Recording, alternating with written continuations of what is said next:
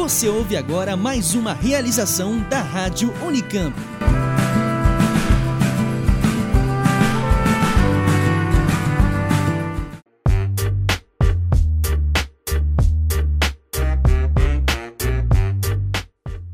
A música é um meio poderoso de expressão das nossas emoções. Por meio da letra e melodia de uma canção, podemos transmitir sensações, pensamentos, compartilhar angústias e paixões.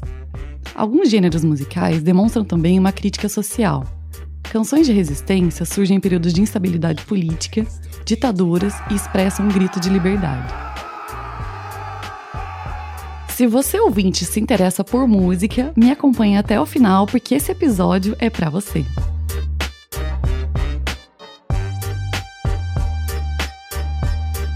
Eu sou Helena Serenogueira e esse é o Oxilab, Rap e o Brasil Atual.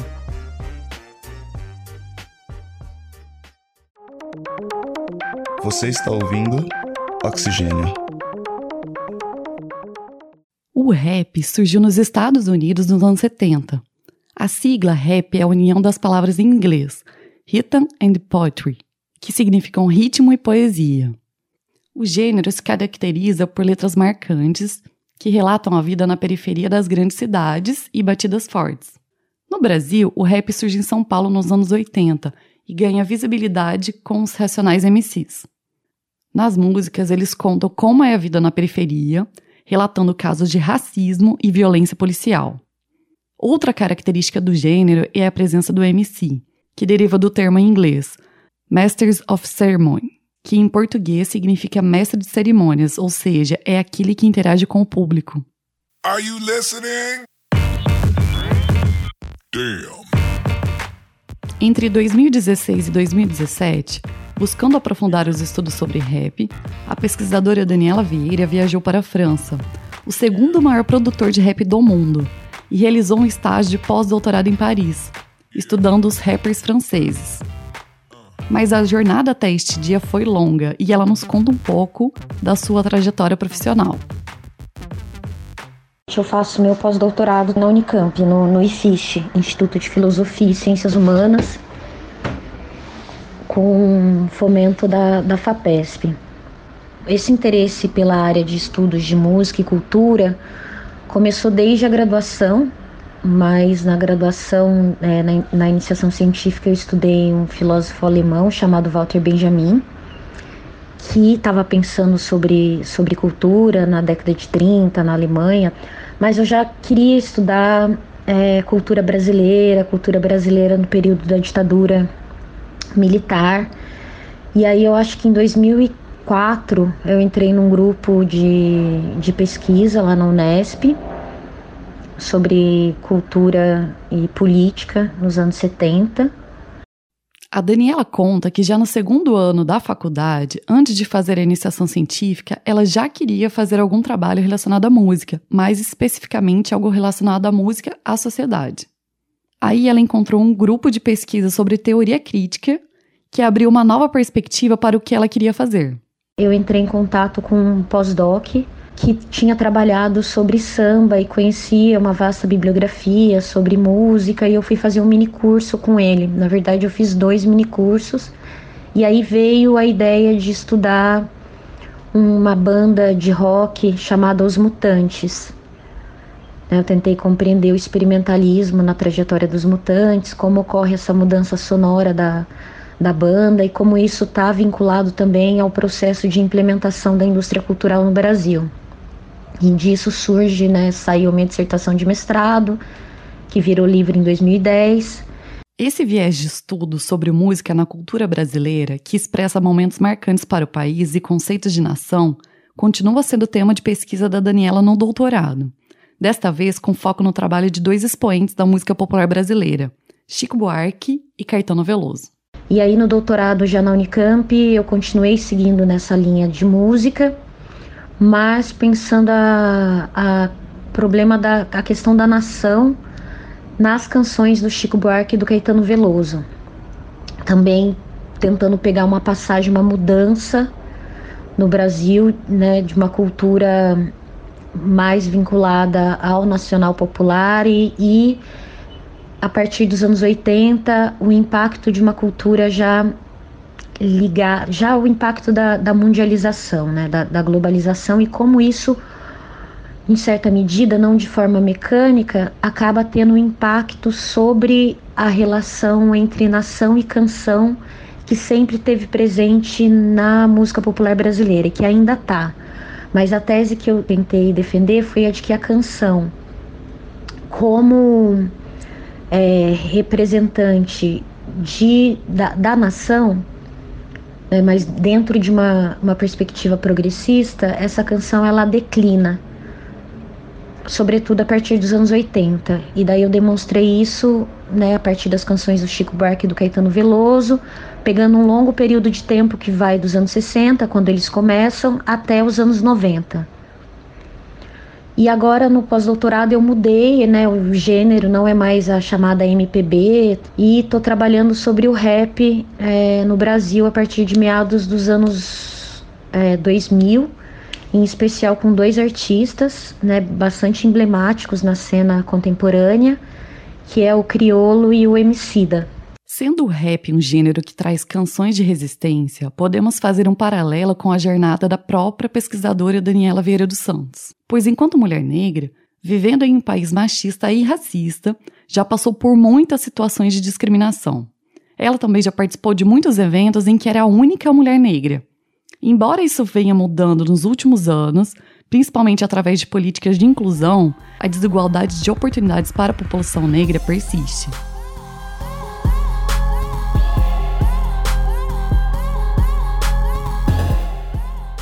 Depois de muitos anos de estudos e dedicação, a pesquisadora Daniela Vieira vem ganhando reconhecimento. Em 2018, a pesquisadora apareceu na lista do jornal Intercept Brasil entre as 138 personalidades negras mais admiradas de 2018. E neste mesmo ano, durante o 42º Encontro Anual da ANPOCS, que é a Associação Nacional de Pós-Graduação e Pesquisa em Ciências Sociais, conquistou o prêmio de melhor painel em sociologia com o título Quando os Manos Modificam a Cena, Rap e Indústria Cultural.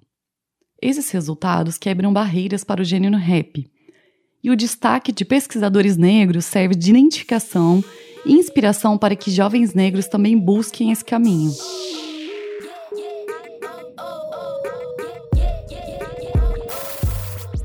Em seu projeto atual, a pesquisadora busca entender que mudanças aconteceram nas canções e na indústria fonográfica que fizeram o rap sair dos limites da periferia e atingir um público tão diverso e, em alguns casos, elitizado. Para compreender essas mudanças, a pesquisadora estuda as produções do rappers Criolo e Emicida. Eu tomo, né, como como problema de pesquisa dois artistas que estão na crista da onda, o processo está acontecendo e me parece não tem ainda muitas pesquisas consolidadas sobre o, o rap no Brasil. Né? Acho que essa tem algumas, tem muita gente boa trabalhando, né? Tá começando a sair é, um debate, eu tô né, falando mais de trabalhos acadêmicos mesmo, outros tipos de trabalho, claro que, que tem, né? Mas sobre trabalho, trabalho acadêmico ainda não é um campo consolidado, mesmo o campo da da música popular brasileira, no qual eu estou inserida, é um campo né, um pouco marginal, em especial dentro da, da sociologia, né? E eu busco pensar a canção como matéria sociohistórica de análise da realidade social. É, esse tem sido o meu, meu viés de trabalho, assim, desde, desde o mestrado. Em 2019, Criolo levou a turnê Boca de Lobo para a Europa, passando por vários países e foi indicado recentemente ao Grammy Latino. Em 2017, Emicida também foi indicado ao Grammy Latino pela composição A Chapé Quente. Criolo e Emicida ganharam visibilidade pelos vídeos de batalhas de rimas, inclusive Emicida é a fusão das palavras MC e homicida, pois o rapper se destaca pela sua habilidade com a improvisação e derrota os adversários através de rimas. Hoje, os rappers se tornaram grandes fenômenos musicais, e assim o rap passa a ocupar outros lugares e não só a periferia.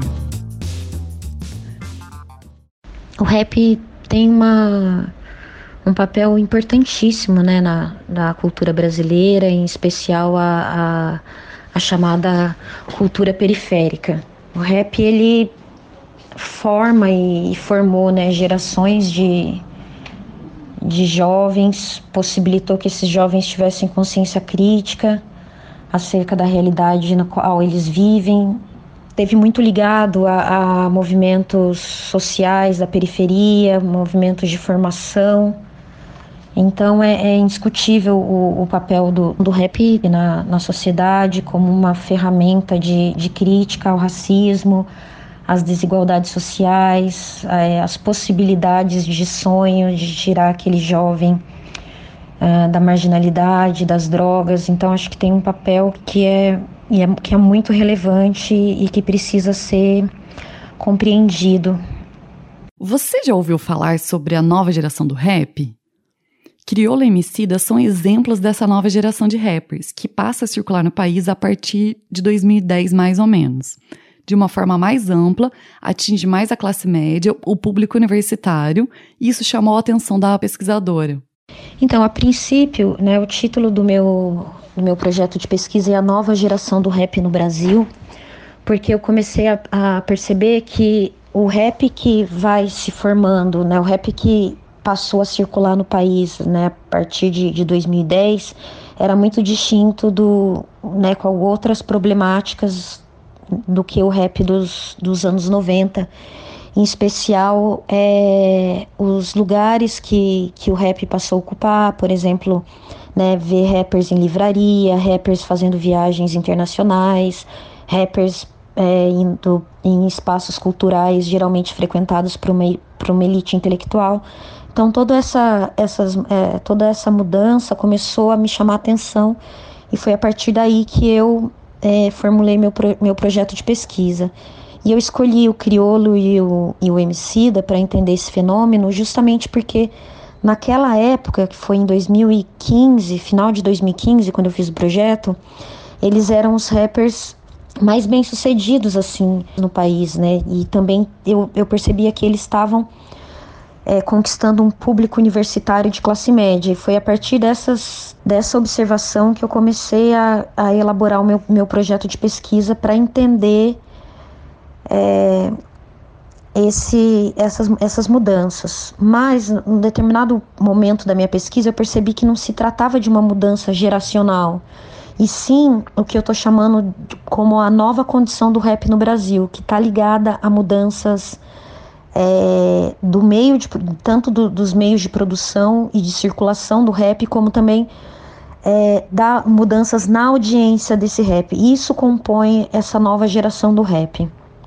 É, essas mudanças que, enfim, eu não vou conseguir caracterizar bem agora, mas em termos bastante gerais, é, é essa nova condição do rap que possibilita, que é um dos elementos né, que, que possibilita a, é, a, essa mudança que eu venho percebendo, que eu, que eu te falei, do público, do, do espaço social e mesmo do status que o rap passa a, a ocupar na sociedade brasileira.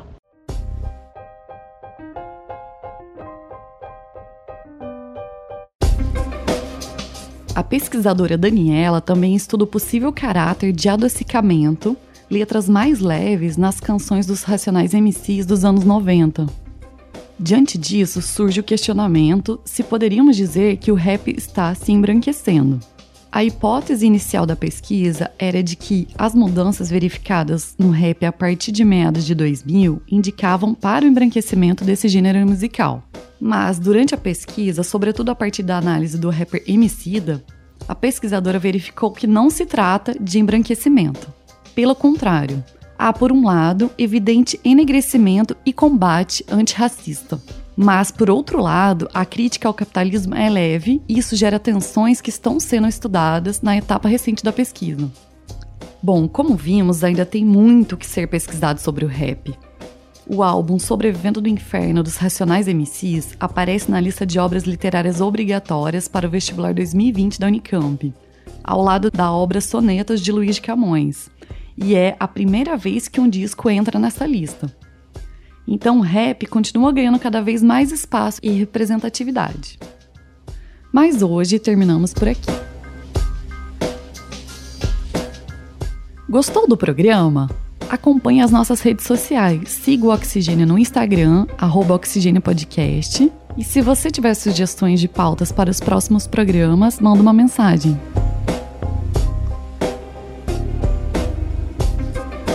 A gente também agradece se você deixar uma resenha ou um comentário na plataforma em que ouve o podcast. Até o próximo episódio.